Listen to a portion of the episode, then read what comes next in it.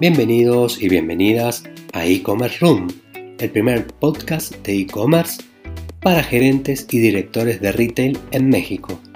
Mi nombre es Axel Dem. Yo soy Matías Pozo Alonso. Yo soy Matías Lanardi.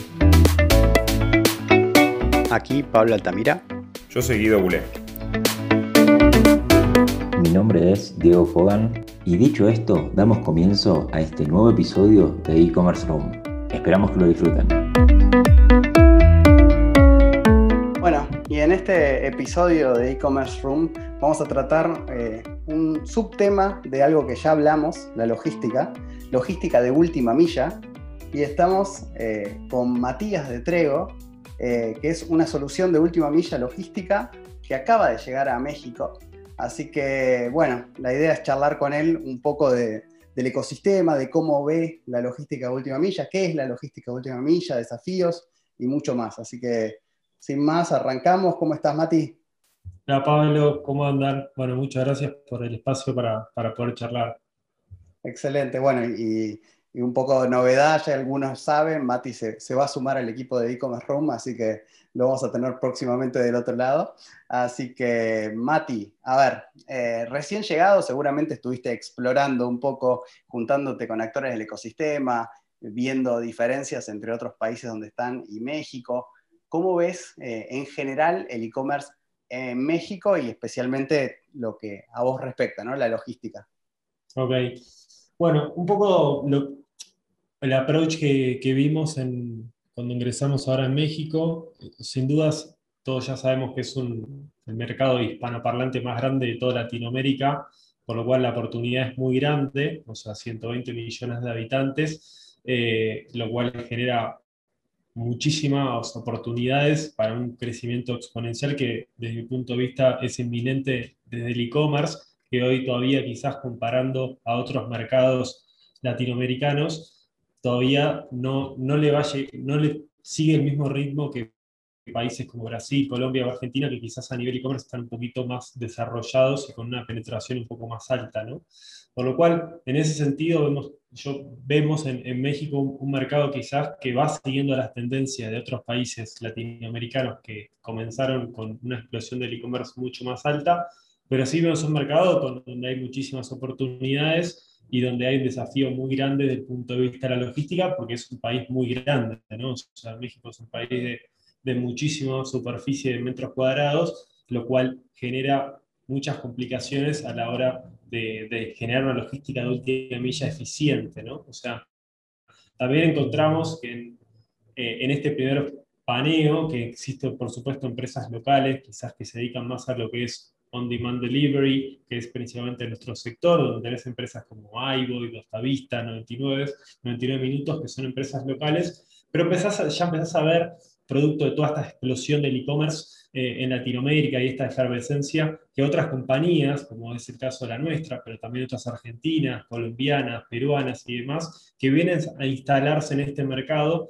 que es un mercado de oportunidades por el tamaño que tiene. ¿no? Entonces, se empiezan a ver compañías también como la Lamu, que son empresas chinas que vienen al mercado mexicano, también a buscar estas oportunidades de un mercado en constante crecimiento, donde la penetración del e-commerce todavía tiene mucho para dar, ¿no? Eh, y un mercado donde hoy la logística, si querés de una manera, está predominada por los correos o paqueterías tradicionales, que son este, en este mundo estafeta, DHL, FedEx, generalmente son las, las paqueterías que resumen y resuelven la logística que estábamos acostumbrados, ¿no? O sea, hoy ya también encontrás un paneo de casi más, tres, más de 3.000 paqueterías, por lo cual hay un mercado muy grande, que hay también mucha atomización de, soluciones logísticas, algunas con más y otras con menos tecnología, pero sin duda es una tierra de, de, de, muchas oportunidades y están llegando cada vez players más que buscan resolver esta última milla cada vez más rápida eh, que es un poco lo que hoy demandamos los compradores online, ¿no? O sea, ya no estamos contentos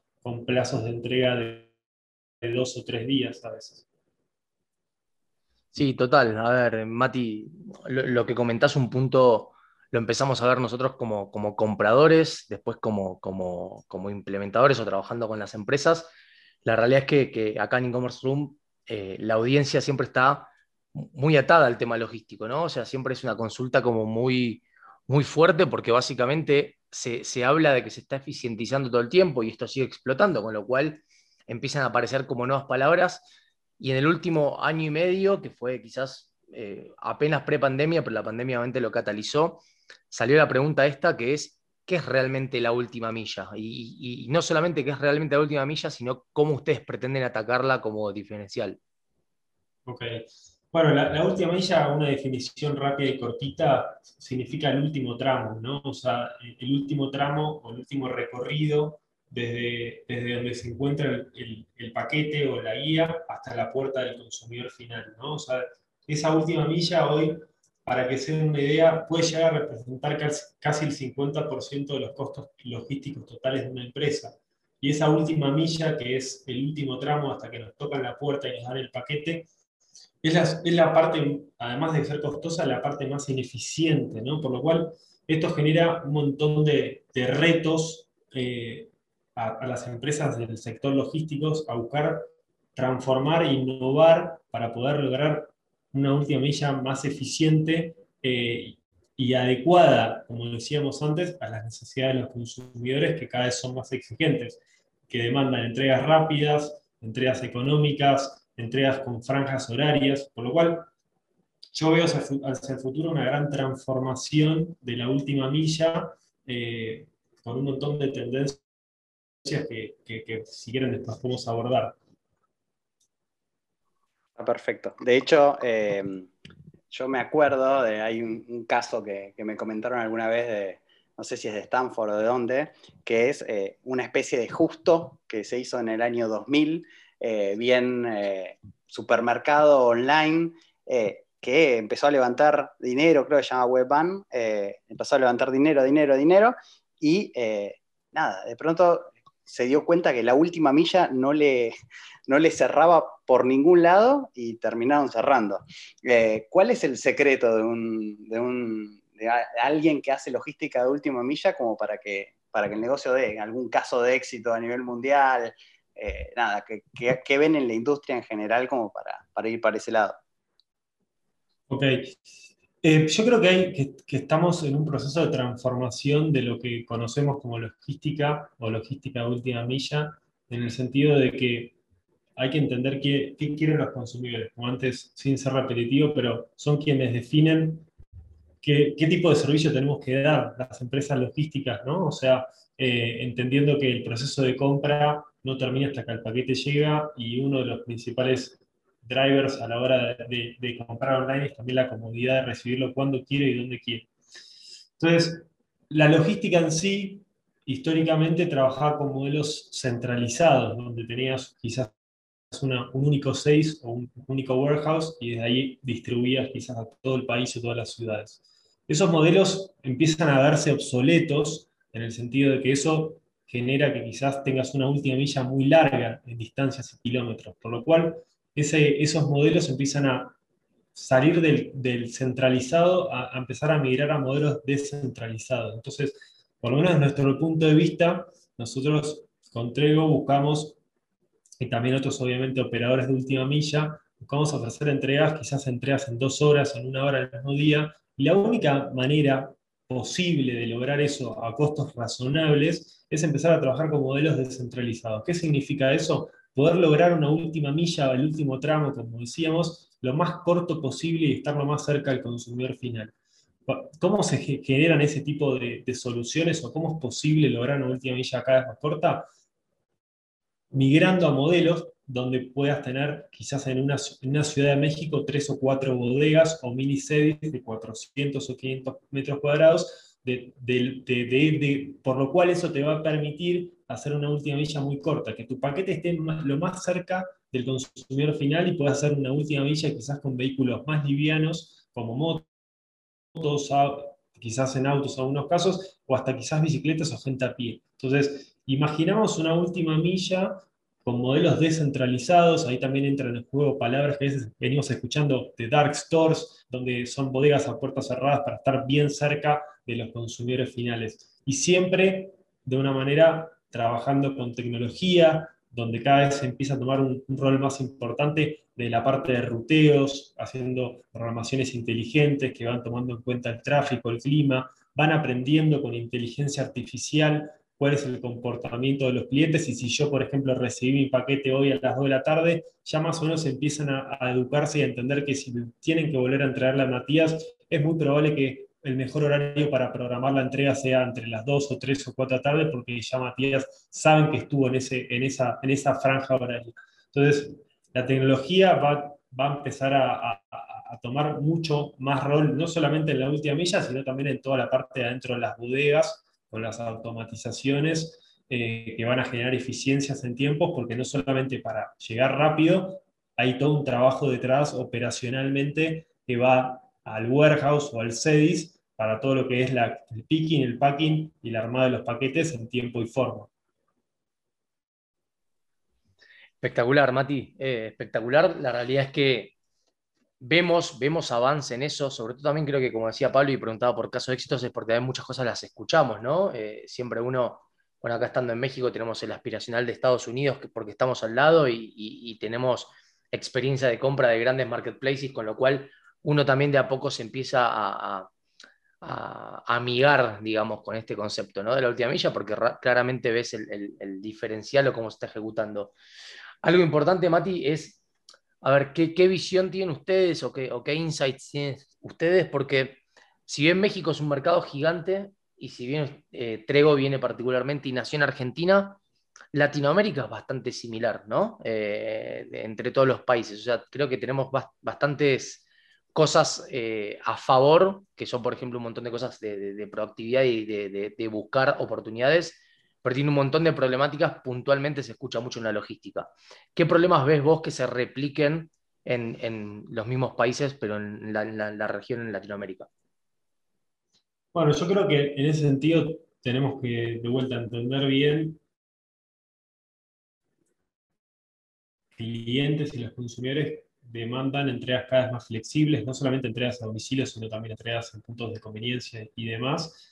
Por lo cual, las compañías logísticas tienen que poder trabajar en poder absorber picos de demandas quizás con poca visibilidad, ¿no? Como suele suceder quizás en eventos de Hot Sale, Cyber Monday o en fin, o, distintos eventos, que por lo que venimos viendo eh, históricamente y experimentado también como, como consumidores que somos, realmente en esos eventos las entregas no cumplen los plazos o se demoran más de lo habitual, ¿no? Entonces, en ese sentido, las compañías logísticas o el sector tienen que tener la flexibilidad o trabajar en vistas de poder estar a, la altura de las, circunstancias y lo que demanda el mercado. Entonces, eh, eso implica un, gran reto, eh, quizás de involucrarse de alguna manera con, modelos de economía colaborativa que permiten quizás una capilaridad y un crecimiento en, en flota de repartidores mucho más rápidos, por lo cual vemos a esas compañías logísticas que se vuelcan también a apoyarse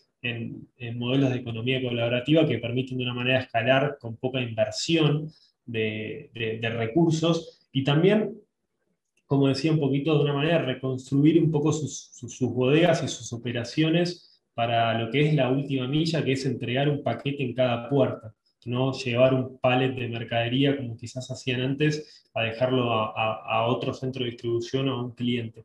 Y después también algo que, quizás no mencioné, que, decías de, de los partes de, casos de éxito, alguien que quizás lleva un poco la, la, delantera y, son, son un claro ejemplo de que están haciendo muy bien las cosas, pero principalmente porque China es un mercado inmenso y muy acelerado, donde tiene una penetración de casi el 52% de las ventas de e-commerce, es lo que hace eh, JD, que es uno de los principales tres eh, jugadores del e-commerce en China. Ellos tienen su propia división de logística, donde están invirtiendo muchísimo dinero eh, en sus bodegas y en la parte de automatización y robots. De hecho, tiene más de 335 bodegas, ¿no? lo que permite trabajar con esa dispersión que decía antes y, gran capilaridad, teniendo una última milla muy cortita. Tiene más de 7.000 puntos de entrega y más de 2.000 casilleros de lockers, ¿no? lo que les permite tener un alcance del 99% de la población de China en tiempos muy, muy acotados, ¿no? O sea,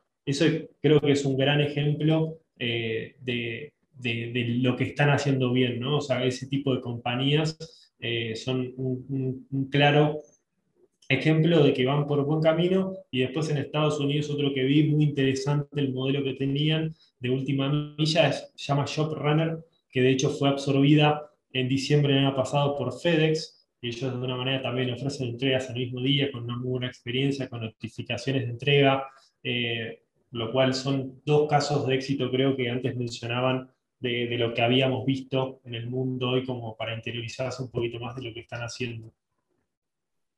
Buenísimo, Mati. Y a ver, hagamos un ejercicio mental. Eh, técnicamente es, hay opciones de última milla, hay muchas, ¿no? Está esto de algún tipo de empresa que tenga como sus, propios, eh, sus propias camionetas o sus propias motos. Tenés alguna especie de uberización de todo esto, eh, con, como comentabas recién, con, terceros que pueden ser runners, que pueden tener sus motos, que pueden andar en bicicleta tenés eh, todo lo que es lockers, eh, tenés drones, no sé, tiro cualquier cosa. ¿Cómo está hoy eh, en, porcentaje de todos estos que dije y alguno por ahí que me haya salteado? ¿Cuáles, cuáles son los más típicos acá en México de formas de última milla? ¿Y cuáles crees que van a ser en cuatro o cinco años?